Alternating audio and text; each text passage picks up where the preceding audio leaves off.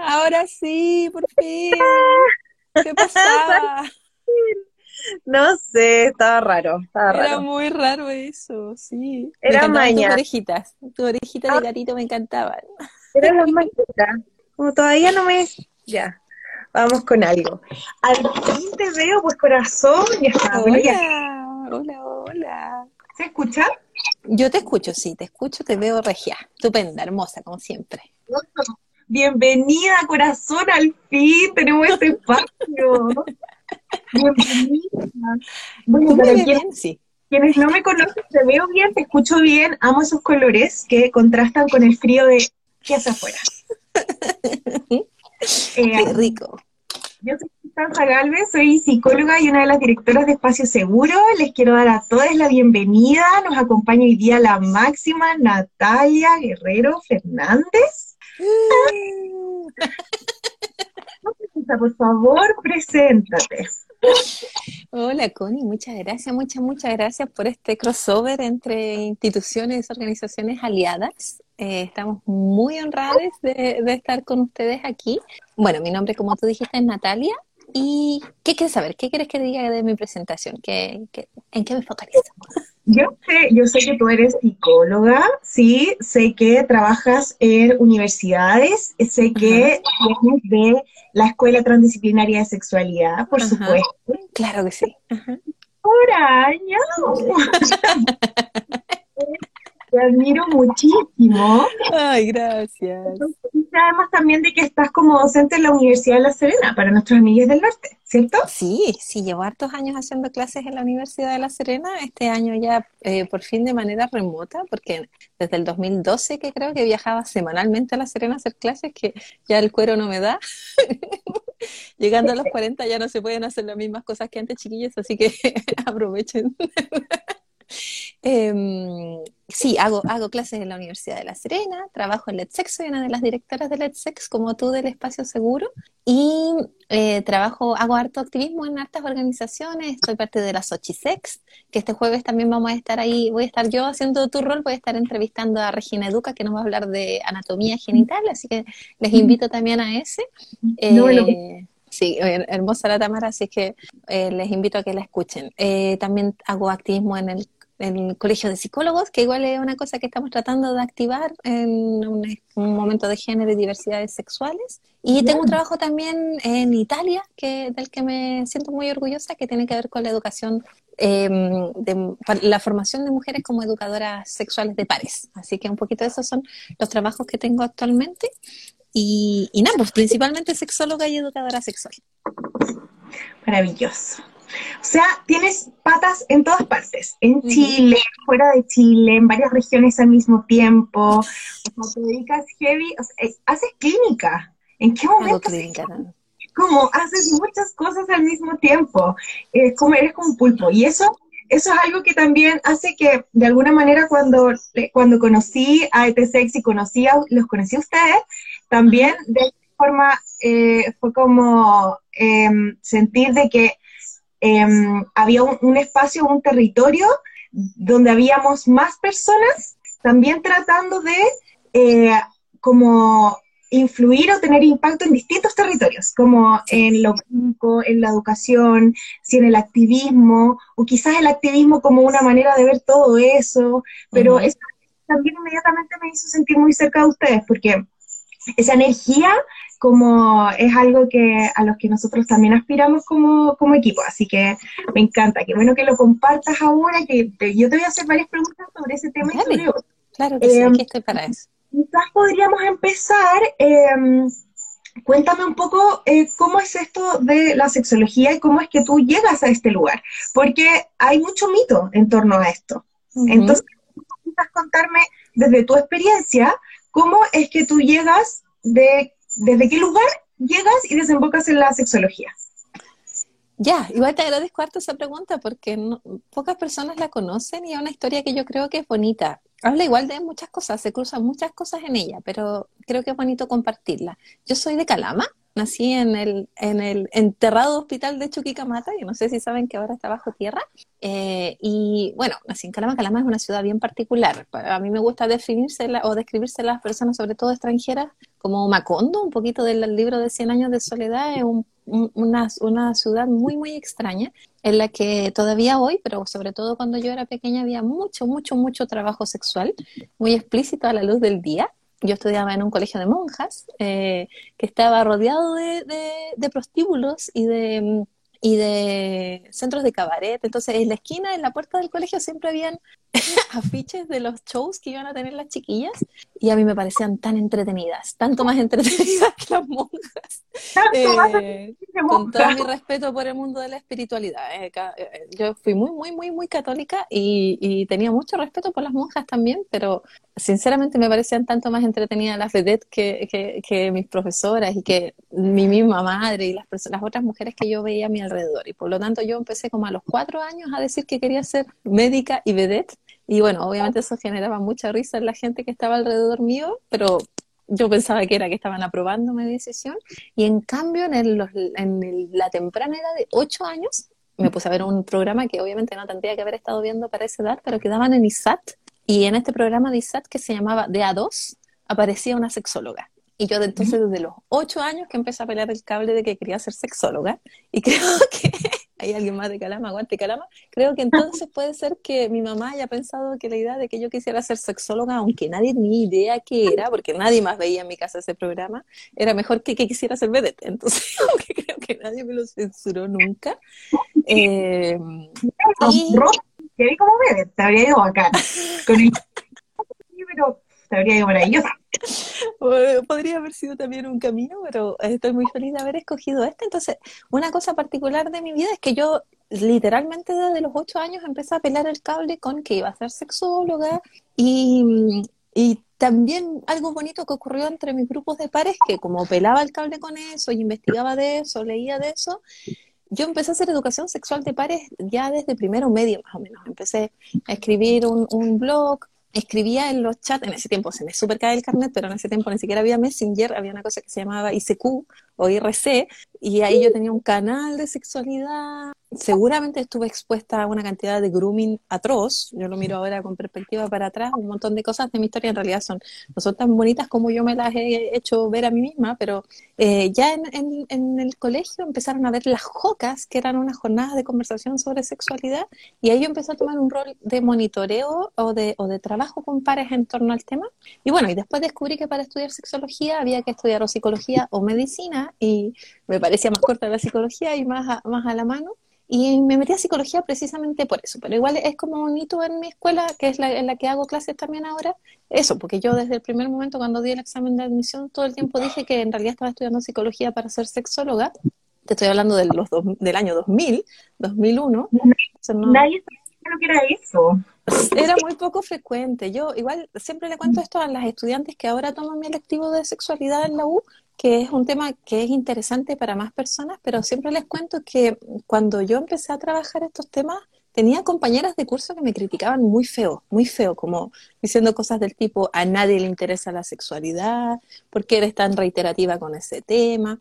Algo te pasó. siempre había igual un poco el tema de que probablemente algún trauma me había pasado, por eso estaba tan pegada con la cosa, pero en realidad yo estaba pegada porque encontraba que era importante, siempre pensé que era importante. Así que todos los trabajos de todos los ramos de la U de psicología lo hice con sexualidad y después me tuve que ir, porque cuando yo salí de la U aquí no había, no había forma de estudiar sexología, ahora hay muchas más opciones. Bueno, de hecho, Let's Sex tiene como principal propuesta un, espacio de formación que es nuestro diplomado, del que tú fuiste una brillante y deslumbrante estudiante, eh, veo que también hay harta gente ahora conectada que nos está viendo, les agradezco la, complicidad en eso. Eh, entonces, sí, pues ahí me fui a estudiar, me fui a estudiar a Italia. Eh, y ahí estudié sexología, bien, bien pobre igual mi, mi migración. Yo me fui para Italia sin hablar italiano y sinceramente sin ni uno. No tenía plata, no tenía familiares, ni recursos, ni ciudadanía, ni nada. Así es que fui a la escuela de sexología y le dije a la persona que me recibió como, quiero estudiar, no tengo plata, no sé hablar italiano, pero puedo hacer, no sé, lo que quieran. Puedo limpiar el baño, puedo servir café, puedo, puedo hacer lo que necesiten que haga.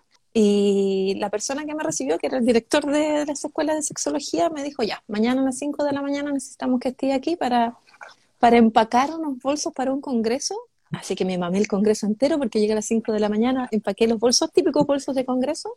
Estaba más feliz que, que perro con cinco colas mirando las ponencias, que no entendía mucho tampoco. Y, mm, y después me pidieron que sirviera los cafés y eso fue súper difícil porque los cafés en Italia tienen bastantes particularidades y yo jamás había servido un café de máquina ni nada, pero ahí hubieron algunas sexólogas de, del público que me ayudaron y fueron súper colaborativas y son muy buenas amigas todavía conmigo hoy. Así que eso es lo que hice. Pues en Italia la sexología se estudia en cuatro años, así que me, me, quedé ahí más, me quedé seis años. Y es por eso que tengo este proyecto también de educadoras de pares en Italia, porque es un trabajo que empecé cuando vivía ahí y que se mantiene todavía hoy, que ya cumple diez años este año, ya cumplió diez años. Entonces, esa es como la forma en la que yo llego a la sexología. Muy, muy... Es muy inusual, no tiene nada que ver con lo que uno quizás se imagina. es un recorrido particular, pero quizás también me hace mucho sentido porque da cuenta, o sea, entiendo la manera particular que tú tienes de comunicar lo mucho que te apasiona este tema y lo importante que es tomárselo absolutamente en serio como, en el fondo, como lo importante que es, lo, em, lo profundo que hay en todo este tema, todas las dimensiones que hay, me hace mucho sentido porque la historia tiene como una raíz muy profunda en ti, muy antigua. Entonces eso se permite y uno cuando es estudiante tú ya lo agradece. Así que, no sentido, fíjate, qué buena pregunta. eh, hablaste ya un poco como de tu formación. Eh, un tema que me parece igual bien interesante, que es como em, quizás antes o cuando tú te formaste, no había muchas opciones en Chile, hoy en día es diferente. Quizás, bueno, eh, igual te voy a pedir que nos cuentes un poquito más profundo de, la propuesta de TSEX en educación, quizás más hacia el final. pero sí o sí me gustaría quizás que me pudieras como transparentar elementos de tu postura hoy en día como sexóloga. Em, brevemente, y quizás también que nos puedas compartir un recurso o algo que nos ayude a entender desde qué lugar tú ves eh, la sexología. Puede ser un libro, una película, como algo que nos ayude a familiarizarnos después de ver este envío, como de qué es lo que está hablando la Nati cuando habla de esta postura en particular. Súper. Mira, cuando, o sea, eh, eh, me estás haciendo preguntas tan hermosas, Connie, y te las agradezco mucho, porque la verdad es que nuestra propuesta como sex, pero también es una suma de lo que cada uno de los cinco directores trae y que tiene en común el hecho de que pensamos que la sexualidad no solamente tiene una dimensión íntima e individual, sino que se conecta de manera total con factores económicos, sociales, políticos, eh, de contextos históricos situados. Entonces, para nosotros una sexología importada, copiada y pegada sobre lo que se ha desarrollado en otros países, principalmente anglosajones o europeos, no tiene tanto sentido si no se le da una revisión y se, le hace un, un cruce interseccional y ojalá con una mirada activista, pero centrada como en el, en el respeto por las diferencias, una mirada feminista, una mirada que tiene que ver con poder acompañar a las personas a entender lo que les sucede en su sexualidad, pero con una amplia mirada, que eso ayuda mucho también a, resolver los conflictos, pero a aliviar responsabilidades también, porque hoy en día sobre todo en nuestro país Chile, muchas de las cosas que le suceden a las personas en su sexualidad tienen que ver con desigualdades de género, con un Estado represivo, con sobrecarga laboral, con, con cosas que son sistémicas. Entonces, no darle un lugar a esas cosas que son sistémicas desde nuestro punto de vista y también desde el mío a nivel particular es una negligencia es una intervención inadecuada. Entonces, un poco de esa línea va. Nosotros estamos tratando de posicionar una sexología transdisciplinaria, interseccional, feminista, activista, que una podría pensar hoy día eh, como algo masivo y popular, pero la verdad es que lamentablemente a nivel internacional no lo es. La sexología mm. sigue siendo todavía un espacio, como dijo ya tantos años atrás Foucault, principalmente de normalización de las sexualidades de las personas, muy heterosexual, mm, con muchos mensajes muy machistas y muy descontextualizada, muy clasista también, algo que en Chile no es muy útil porque la gente que está bien acomodada económicamente en Chile es muy poquita, mientras que la cantidad de personas que necesitan apoyo sexológico es enorme. y no siempre tiene los recursos económicos, no solo para acceder a una atención sexológica, sino que para implementar las recomendaciones clásicas, que están pensadas para gente que vive en otros planetas distintos de los que la mayor parte de la gente en Chile. Está pensado para las comunas que tienen el estilo de vida europeo.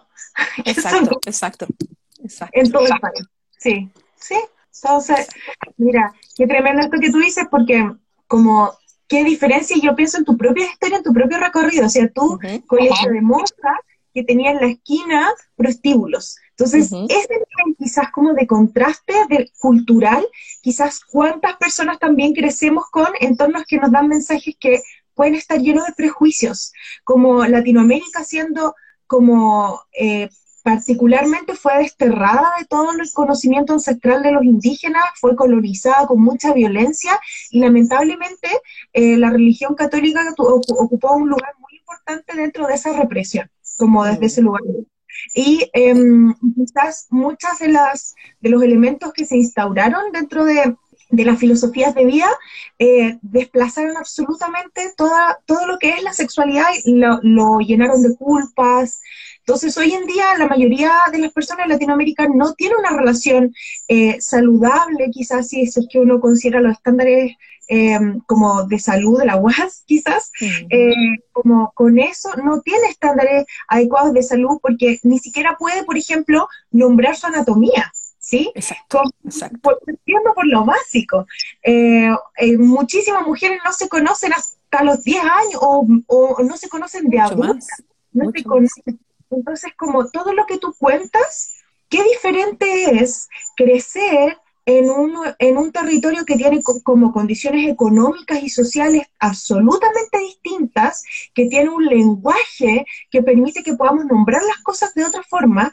Acá, las adultas, cuando están en un contexto educativo, todavía le pueden decir pilín al pene. Entonces, como, como qué, qué tremendo, qué importante el trabajo que hacen ustedes desde ese lugar y, y qué, mm, qué importante la mirada situada que ustedes le están poniendo a esto. Mm, sí, súper importante. recordar, no sé, que mm, ahí había alguien de Calama que estaba mirando, más de una persona vi que estaban conectadas que son de Calama. O sea, yo crecí en una Calama que no aparecía ni siquiera en la descripción del tiempo, así de, marginal me sentía, yo lloraba y decía, pero ¿cómo no aparecemos ni siquiera en el tiempo? Me acuerdo que una vez cachureo, decía, cachureos en Calama, y ni siquiera pasó por Calama, se fue a San Pedro directamente, yo lloraba. Siempre me pasó eso como de la falta de representatividad, pero afortunadamente en este momento lo miro desde otro lugar, parecido al que tú estás diciendo, ¿no? Es como la necesidad de construir cosas que tengan sentido para más personas. El diplomado en sí mismo, de hecho, es un sueño de lograr hacer que la salud sexual esté en todo el territorio, que haya acceso democrático a esto que es tan esencial para la participación social incluso. Entonces, de eso va un poquito la forma en la que yo trabajo y, sabes qué, Connie, que me doy cuenta de que, aunque inicialmente es una perspectiva que siempre he pensado de apoyo para personas que están cruzadas por muchas vulnerabilidades, en general hay un público igual de personas que siguen,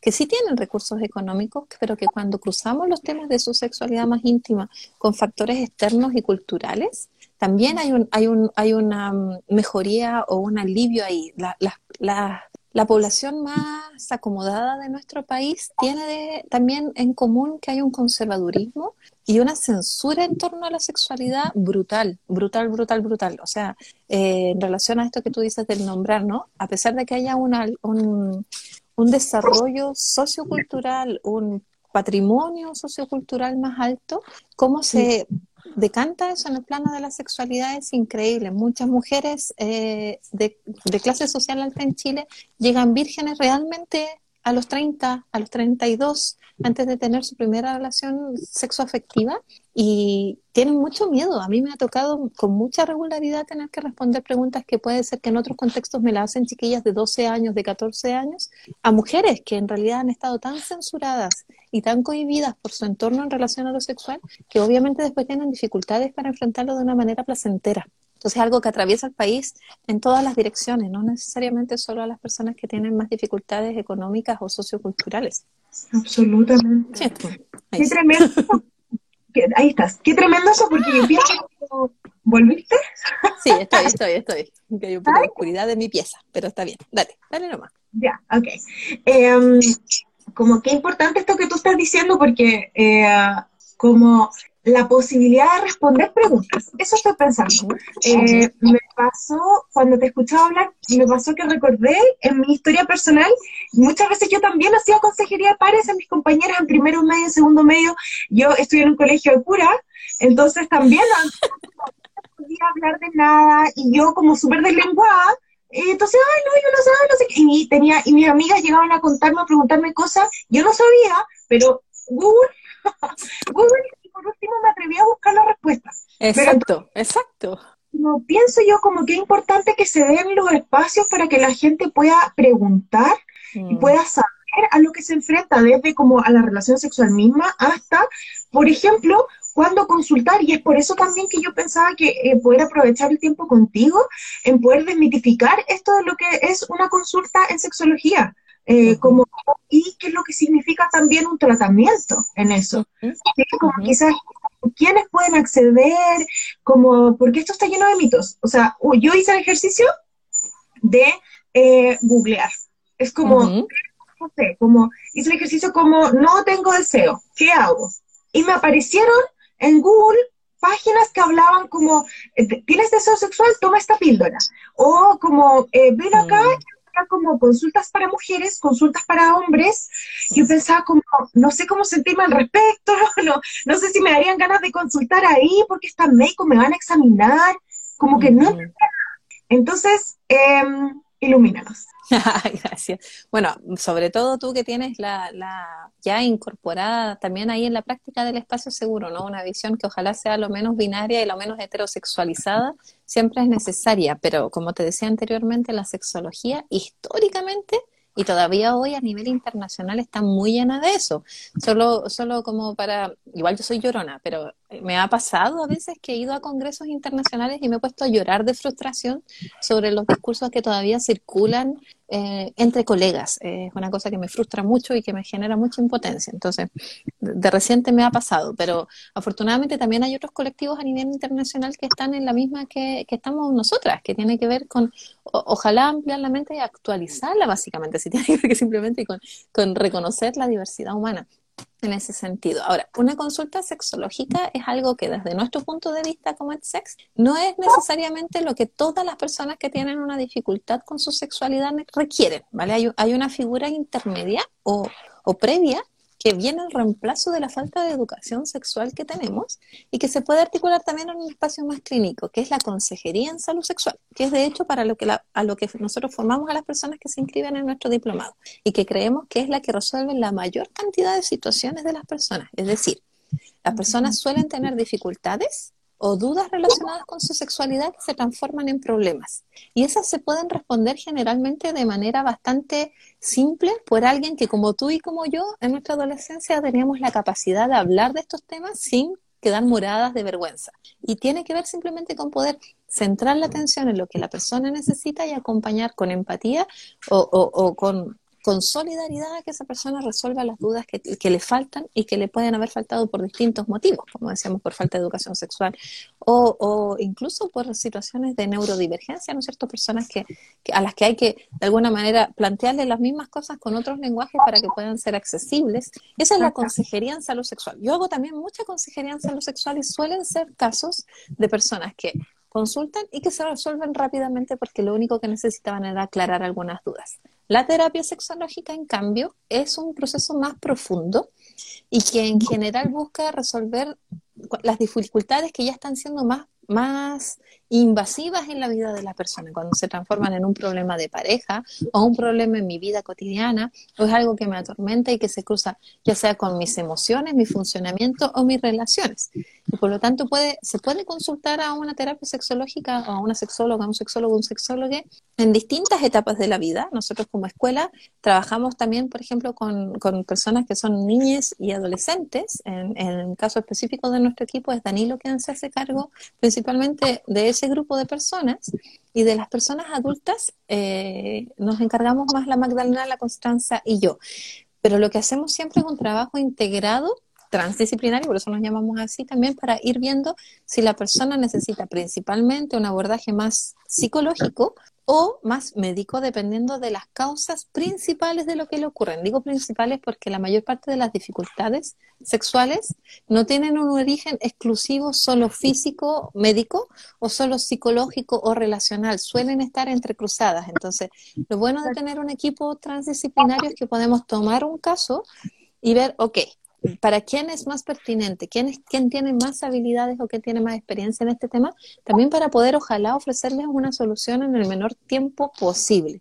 Entonces, ¿cuándo consultar? Cuando tengas una dificultad que no logres resolver con información. En este momento, afortunadamente, son muchas las personas que están transmitiendo informaciones basadas en evidencias científicas, sensatas, eh, humanas, respetuosas de la diversidad. Hay un montón de educadoras de pares, hay un montón de cuentas en Instagram, hay un montón de páginas válidas a las que puedo acceder y resolver una duda específica. Hay que saber filtrar porque, como tú misma dices, Internet está llena de cosas también horrorosas, pero si uno aprende a tener fuentes fiables en las que basarse, quizás podríamos compartir un poco de ellas, em, y si yo con esa información logro resolver una inquietud, entonces, solamente necesitamos una consejería que puede ofrecérmela, un espacio como el que estamos ofreciendo ahora nosotras, o internet, o una consejera en salud sexual. En cambio, si solo con la información yo no logro tener el cambio que estaba esperando, probablemente necesito de un acompañamiento terapéutico que sea más profundo, que pueda trabajar también con las emociones, la resistencia, los traumas, la biografía y y, ¿por qué no decirlo? Los recursos con los que cuenta la persona. Ese, al menos ese es mi estilo personal. Yo principalmente me focalizo en ver cuáles son los recursos con los que la persona ha enfrentado otras dificultades que quizás no son del ámbito de la sexualidad, pero en los que ha tenido buenas buenas experiencias ya de resolución. Y entonces traslado esos recursos a la resolución de lo que les ocurre a nivel sexual, sea individual, en pareja, en trieja o en las que sean, que sean las personas que están ahí, ¿no? ¿No puedes dar un ejemplo para entender algo así? Que sí, o sea, hay personas que consultan individualmente porque son solteras o porque no tienen vínculos significativos. Hay otras personas que consultan en pareja y hay otras personas que tienen vínculos no monogámicos que están compuestos de más personas y también consultan en, en, en grupo. Como si son dos o tres o cuatro. Nunca me ha tocado cuatro en realidad, pero. efectivo a consultar. La consulta llena. Sí, y todo, toda la gente sentada alrededor. Nos sentamos en círculo mejor. Eso también pasa. También está pasando ahora con la, con la versión digital de todo esto. Nosotros en este momento trasladamos todas las atenciones al mundo digital y curiosamente eso ha, mm, ha generado cosas interesantes como eh, ha llegado mucha gente de regiones, mucha, mucha, mucha, em, y también están llegando vínculos no monogámicos más extendidos, y es interesante ver cómo a veces se conectan todos en una misma cámara, pero a veces no están todos en la misma casa, entonces de repente hay más, más cámaras prendidas en una misma sesión de personas que están intentando resolver alguna dificultad que pueda tener que ver con el tema de las no monogamias o que pueda tener que ver también con planos sexuales, porque a veces no significa que una cosa lleve a la otra. De hecho, después de nuestro live, inmediatamente después, Danilo va a tener una transmisión ahí con Poliamor Chile que veo que nos están viendo. Gracias por, por la compañía y que van a estar hablando de esto. Así que el live de los poliamor Chile, que se va muy interesante hoy día la conversación. Sí. Sí, sí, sí.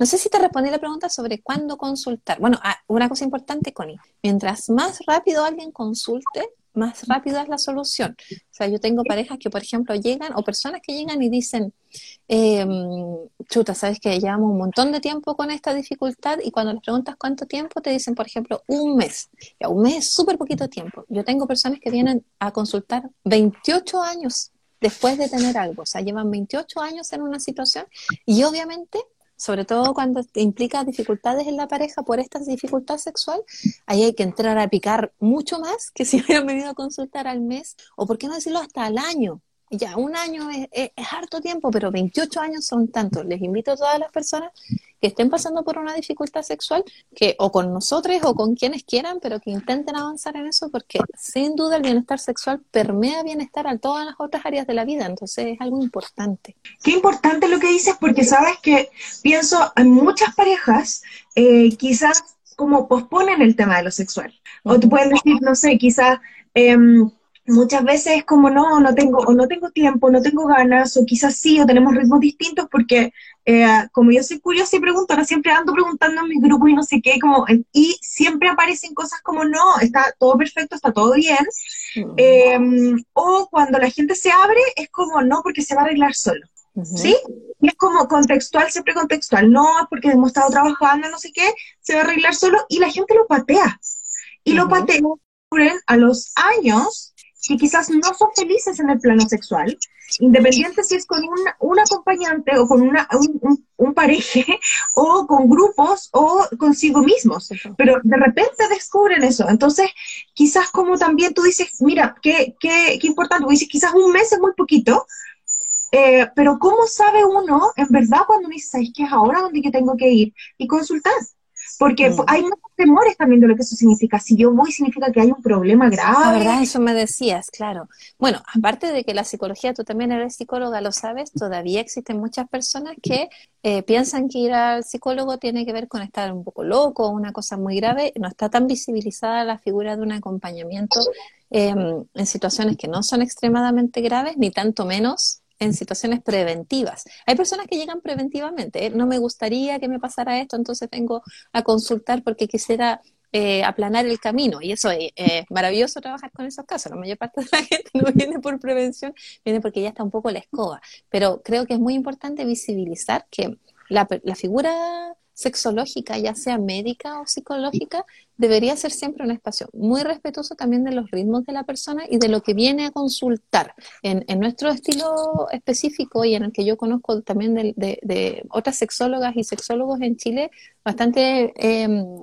éticos en su trabajo y éticas, es un trabajo que va muy de la mano con el consentimiento constante de la persona, porque hay que recordar que como figuras, claro, como figuras de salud mental tenemos mucho poder, entonces, siendo la, se, hace una mezcla asquerosa aquí, teniendo poder como figura mm, médica, psicológica, eh, hablando de un tema que es tabú y que la gente no quiere conversar con nadie, hay mucho poder para manipular la situación y ofrecer tratamientos que no son éticos. Eh, sobre todo porque piensa, por ejemplo, nosotros mismos, nosotros mismos afortunadamente estamos llenos de pacientes, estamos súper, súper llenos, tenemos un montón de gente que, que, nos consulta, pero eso es algo difícil porque si a alguien le va bien en una terapia sexológica, no lo publica en su muro ni de Facebook ni de Instagram, oye, me fue súper bien en la terapia sexológica, no hay un boca a boca como lo que podría suceder con otras cosas, porque la gente no quiere que la gente sepa, que las otras personas sepan que tuvieron dificultades con la sexualidad. De esa misma manera, cuando alguien tiene intervenciones negligentes, iatrogénicas o poco éticas, también las personas callan, sobre todo cuando les venden tratamientos que no son adecuados o hacen intervenciones físicas que no son adecuadas, las personas callan, porque ¿a quién le van a decir? Me fui a meter a un centro en el que me cobraron un montón de dinero por un tratamiento que no tiene ninguna evidencia ni ninguna base eh, centrado sobre todo en las cosas más médicas, ¿a qué le voy a decir que me metieron el dedo a la boca con algo que tiene que ver, por ejemplo, sobre todo con la pérdida de la erección o la eyaculación precoz? Hay un montón de deconstrucción que tiene que ocurrir antes de que un hombre haga una denuncia en relación a esto. Entonces, la sexología que nosotros trabajamos es siempre en el ritmo y en, a, través del consentimiento de la persona que consulta. Y cuando tiene cosas que implican exámenes médicos, obviamente los hace las hacen las médicas de nuestra organización y todo muy, muy, muy regulado por la ética y por, mientras que yo no hago exámenes médicos para nada porque soy una psicóloga y lo que abordo también lo voy haciendo con mucho cuidado. Todo el tiempo, yo, eso tú lo sabes porque fuiste estudiante de nuestro diplomado, pero yo todo el rato tengo una voz en off que va explicando a la persona lo que estoy haciendo, porque muchas personas que llegan a una consulta sexológica nunca han ido tampoco a una psicóloga. Entonces yo le digo, ya, un espacio de psicología se trata de esto como para hablar del tema. Exacto, les explico de qué va y les voy haciendo una voz en off que va explicando. Por ejemplo, si le voy a hacer una provocación para que se le mueva un poquito el punto de vista, le digo, te voy a hacer una pregunta que es un poco provocatoria, pero es parte del ejercicio. Yo voy narrando todo el rato lo que estamos haciendo. Incluso les digo, por ejemplo, cuando llegan a la consulta, cuando estamos en la etapa presencial, sirvámonos un tecito, una agüita o algo para tomar porque vamos a ir a hablar de un montón de cosas, nos puede dar sed. Entonces, trato de generar el espacio lo más amigable posible, pensando, por ejemplo, siempre trato de pensar en mi mamá, en mi papá, que son personas que no son cercanas al mundo de la psicología y que podrían necesitar una explicación más detallada de qué estamos haciendo para no sentir que están perdiendo ni el tiempo, ni la plata, ni las energías, ni que están en manos que podrían ser peligrosas. Exactamente. Oye, qué bien, estoy aprendiendo mil contigo. Oye, ¿sabes? De Coyhaique nos eh, pregunta Verónica Carilao, eh, ¿cómo lo para derivar a consultas online? O sea, ¿cómo, cómo, se, cómo lo están manejando ustedes? ¿Dónde ir? ¿Cómo eh, consultar? Cuéntanos. Mira, nosotros como, como nosotros somos cinco, pero cuatro solamente de nosotros atendemos clínicamente. Sergio se encarga de otro tipo de cosas más de la línea organizacional y laboral de la psicología. Y lo que tenemos, bueno, es una página que es arroba, o sea, www. me da risa decir eso por un video que hay de la bachelet que tenía sorry, eh, www.etsex.cl y ahí hay eh, nuestros, nuestros currículum, las especialidades que cada uno de nosotros tiene y que em, lo que permite es poder seleccionar también con quién atenderse o con quién hay más idea de que podría ser adecuado atenderse. Y después hay que llamar o escribir al WhatsApp o por correo al número que recepciona la Steffi. La Steffi es nuestra coordinadora de agenda, es un encanto ella es muy amorosa además, que creo que creemos nosotros que es fundamental que alguien que recibe esa primera llamada sea tan acogedora como ella es. Y ella se encarga también de orientar y de resolver dudas eh, específicas sobre con qué profesional podría ser mejor. Eh, si es que la persona quiere hablar de eso, también puede simplemente no decir nada. Y listo, la, la Steffi entra en nuestra agenda, nos pone las personas y después nosotras nos conectamos y están las personas ahí. Eso sucede ahora en el mundo virtual. En la vida real, más o menos lo mismo, en la vida real. En, la presencialidad, eh, las personas llegan y básicamente quien quiera atenderse con nosotros puede hacer las consultas por el mail que es, ah, no me acuerdo, consulta, ah, no, les voy a mentir si les digo algo, pero contacto Robert Sex, ese es el, el, mail oficial, contacto robertsex.cl. Ajá. Y aquí me preguntan desde qué edad atiendes. Yo en específico trabajo principalmente con personas que tengan ojalá más de 16, pero también en casos especiales con colaboración de las personas adultas que están al cuidado de niñas, también podemos hacer trabajo, porque fíjate Connie que, hoy estoy hablando caleta, me, me parece que estoy hablando demasiado, pero eh, gracias a la serie Sex Education de Netflix, em, también nos pasó que llegaron muchas, muchas, muchas personas adolescentes que comprendieron la figura de la sexóloga gracias a lo que ocurría en la serie, que no la han visto, no hago más spoiler, pero y que empezamos a decir, oye, a mí me pasan cosas con lo, con lo sexual, me pasan cosas con mi sexualidad, no quiero que interfieran en mi vida más adulta, hablé con mi mamá, hablé con mi papá o con quien me cuida y estamos de acuerdo con que yo inicie un proceso para poder resolver todas las dudas que en este momento me aquejan. Y conversábamos un día con el Danilo de que efectivamente la mayor parte de las personas que nosotras atendemos de adultas también recuerdan que algunas de las dificultades que tienen las traen ya desde la adolescencia. Entonces, ¿por qué no adelantar el trabajo cuando sea posible? Qué bueno. Oye, qué importante. Acá nos dicen igual, por ejemplo, hay dos preguntitas. Eh, quizás voy a, eh, por la línea editorial y por la hora, voy a elegir una porque creo que esa fuentes confiables de información. ¿Qué? No me desconcentré porque la maravillosa Steffi está poniendo ahí los datos. Atención clínica, se cae. Gracias, Steffi, maravillosa. Siempre, siempre salvando la vida. Steffi salvando siempre la vida. eh, ¿Qué me preguntaste, Connie? Perdóname, no me desconcentré. ¿Te llegó? Me digo, no, ¿qué, es lo que me preguntaste? No, no te escuché. Está bien, es que de repente, de repente nos desfasamos. Ya, mira, eh, nos están pidiendo fuentes confiables de información, porque como dijimos, la Internet da para todo, las consultas dan para mucho. ¿Cómo reconocer? ¿Cómo reconocer cuando me topo con un espacio que tenga las características que busco, que, que no sea heteronormado, cisnormado, que entienda la importancia de, de, de, de un contexto situado? ¿Cómo reconocemos eso? Y, vale. datos, o sea, quizás como datos concretos, como de, recursos o de gente que sabemos que es confiable. Mira, hay, hay, bueno, hay recursos internacionales bastante importantes, sobre todo en términos de educación sexual y de contenidos que son relacionados con eso, que a pesar que estoy un poco en crisis en este rato con la Organización Mundial de la Salud y con la ONU, son dos entidades internacionales que tienen eh, recopilados materiales desarrollados por personas expertas a nivel internacional. También UNESCO, entonces vamos con la OMS, que es la Organización Mundial de la Salud, y que tiene información muy relevante y muy pertinente sobre sexualidades. Tenemos también a, la a las Naciones Unidas, que también tienen materiales de educación sexual y de, perspectivas más eh, respetuosas de los derechos humanos en relación a la sexualidad. UNESCO, que es la dimensión de educación también, eh, internacional también tiene material. Luego está a nivel de salud sexual, a nivel internacional, eh, lo que regula, se supone, eh, la práctica de la sexología es la UAS, que es la Organización Mundial de Salud Sexual y que también tiene materiales. Y a nivel local, aquí me gustaría visibilizar el trabajo de muchas organizaciones que están siendo muy poderosas y que realmente tienen material de calidad. Que bueno, que son ustedes, autorreferencia, pero nosotros también están, por ejemplo, en la red abortando mitos, que son chiquillas que están, son muy jóvenes, hermosamente jóvenes y que levantan un montón de información. Amnistía Internacional en Chile también tiene programas muy interesantes. Está la, que hay una, fanaticada, está la Regina Educa, que es una educadora de pares muy, muy generosa y muy poderosa también en lo que difunde y que como les decía el jueves voy a estar entrevistándola. Eh, ¿Qué más se me ocurre en este momento?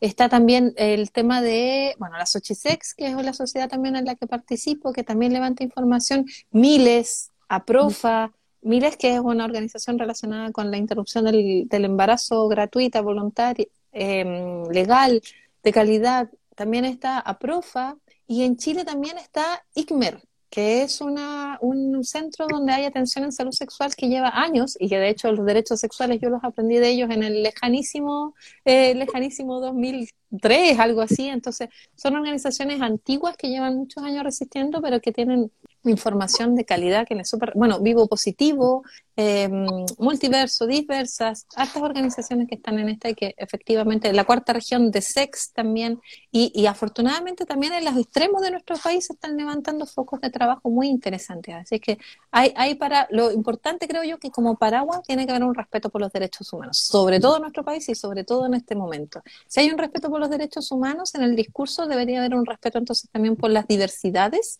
y eso va más allá de los grupos de disidencia sexual. El respeto por la diversidad en la óptica de la sexología es fundamental, porque si no, nos transformamos en normalizadores de las prácticas sexuales de la gente y eso es muy feo, no hay que hacerlo. Exactamente, creo, quizás también me gustaría agregar que eh, cuando una organización hace explícito ese compromiso con los derechos humanos y uno lo lee porque la gente, digamos, hace una declaración pública con respecto a eso y uno puede hacer seguimientos de esas personas, también eso, al menos para mí, quizás es un elemento de confianza. Es como, ah, ya, sí, porque hay alguien acá que se moja el potito con decir estas cosas. Y eso es súper importante, sobre todo en los tiempos de hoy. Muy, en nuestro Chile, necesario, muy, muy, muy necesario. Sí, eh, um, déjame ver que no se me vaya ninguna otra pregunta. Eh, corazón, nos queda muy poquito tiempo. Nada, nada de tiempo. Quería ver, eh, por ejemplo, eh, si tú, que no se te olvide recomendarnos un libro o una película. Ajá, ok. ¿Al tiro? Ya. Mira, yo creo que es una película bien, bien subida de tono, tiene sexo explícito, pero la recomiendo porque de verdad es un material que puede abrir mucho la cabeza con respecto a la diversidad funcional o a las personas con discapacidad. Es algo que afortunadamente ahora ya está libre en Internet, lo pueden encontrar completo, sobre todo en Vimeo. Y es un documental español que se llama Yes We Fuck, que significa sí, también follamos, o sí podemos follar, no sé, soy pésima para el inglés, pero una traducción por ahí va.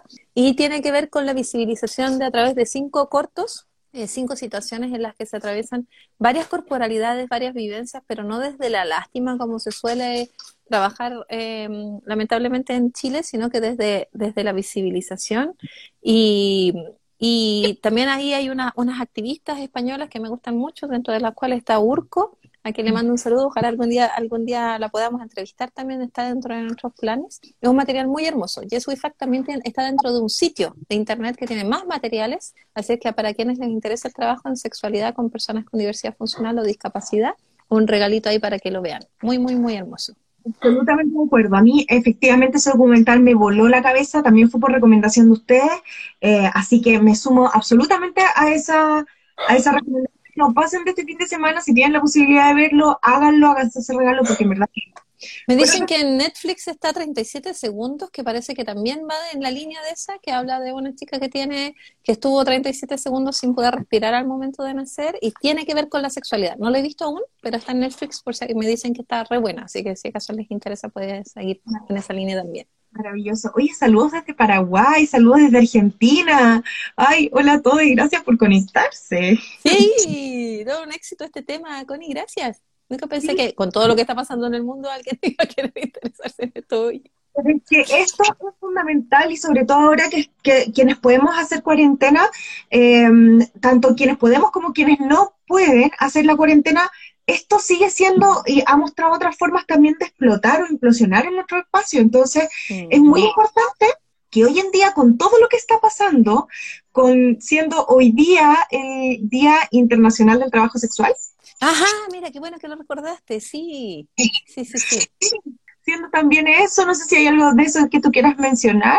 Sí, quiero mencionar que, bueno, que como Sex, como Sex, de Sex, multiversas, diversas, y el Club de Bordado, que es un podcast muy entretenido que hay de unos amigos bien cercanos, eh, levantamos un proyecto para ayudar a las trabajadoras sexuales de la región de Coquimbo, que son personas con las que, como Multiverso, que es otra, otro activismo en el que he participado, mi primer hijo, por decir así, antes del Let's Sex, eh, hemos trabajado muchos años en el trabajo de promoción y de prevención de ITS y de VIH con las trabajadoras sexuales de la región, y por lo mismo eh, nos percatamos el cacho de que en este momento podrían haber estado en situaciones muy precarias. Muchas de ellas son madres, así es que levantamos una campaña con la Fundación Margen, que es la fundación que en Chile tiene bien organizado la lucha de las trabajadoras sexuales, de trabajadores también, y que busca principalmente entonces apoyar con recursos económicos, con comida y con eh, útiles de aseo pañales principalmente para las chiquillas que están en Coquimbo pasándola re mal. Así es que en nuestras redes como EdSex y como decías de las otras organizaciones lo estamos promoviendo y también estamos pidiéndole a la gente que, que tenga ganas de mandar un videíto diciendo que apoya esto, lo haga porque todavía hay un estigma gigante hacia las trabajadoras sexuales, a pesar de que tenemos todos claro de que el trabajo sexual es también trabajo y que sería ideal que estuviera más regulado para que hubiera menos explotación y menos riesgos para ellas. Perfecto. La convocatoria queda hecha entonces. Te vamos a pedir probablemente los links y todas las cosas para poder repostearlas por nuestras redes. Súper, gracias. Eh, para hacer eh, como los aportes en video también, podemos hablar de eso. Así que sí, eh, métanse a eso para, para poder revisar esa causa porque es muy importante. La gente que hace trabajo sexual en esta época realmente la está viendo negra. Entonces, qué bueno que se hayan hecho cargo como al menos de poder responder de alguna forma y de honrar ese activismo también de esa manera. Gracias, Connie. Quedan dos minutos. Eh, ¿Hay algo con lo que quieras cerrar? ¿Hay una pregunta? Lo que tú quieras para ir cerrando. Sí, quiero decir algo un poco explícito, pero que ya estoy como haciendo una bandera de lucha de eso. Eh, hay muchas personas en este momento, Connie, que, que tienen pene y que la están pasando re mal en la sexualidad porque tienen muchos, muchos, muchos mandatos de rendimiento y de performance sobre la forma en la que tienen que vivir la sexualidad. Obviamente, para que no ni siquiera me alcanza el tiempo para abrir el capítulo de las personas que tienen vulva, pero a las personas que tienen pene y que la están pasando mal en su sexualidad en este momento, les hablo directamente porque como han sido socializadas con la imposibilidad de tener miedo, pena, eh, o dificultades relacionadas con las emociones, les cuesta mucho consultar y son precisamente aquellas que consultan más tarde, cuando ya ha pasado mucha agua sobre, bajo el puente. Entonces, las dificultades con la sexualidad en los cuerpos con penes es tan, tan masiva, pero solo necesitamos que las personas tengan el coraje de hacerse cargo y, sepan que si vienen a, a, trabajar con nosotros no van a recibir obviamente nunca un juicio ni una crítica, sino que al contrario mucho apoyo para poder entender qué es lo que ocurre, porque la pérdida de la erección, que es una de las cosas más frecuentes, que queja a las personas es algo completamente normal y que muchas veces tiene que ver con simplemente un mejor manejo emocional. No es algo tan complicado de hacer, así que para que no, no caigan en manos un poco éticas y que para que puedan ayudarse lo más pronto posible, eso me gustaría decir. Bien, bien, me encanta. Nati, con eso cerramos, con tremendo mensaje. Muchas gracias por venir hoy día, por acompañarnos. Como que mientras más converso contigo, más ideas nuevas tengo de cómo seguir nutriendo la conversación, porque este en verdad es un tema muy candente, muy importante y hay muchas otras líneas de conversación que necesitan espacios de visibilización. Así que muchas gracias dejar todos tus datos, este live va a quedar guardado en el sitio para que lo puedan mirar todas las veces que necesiten y compartir.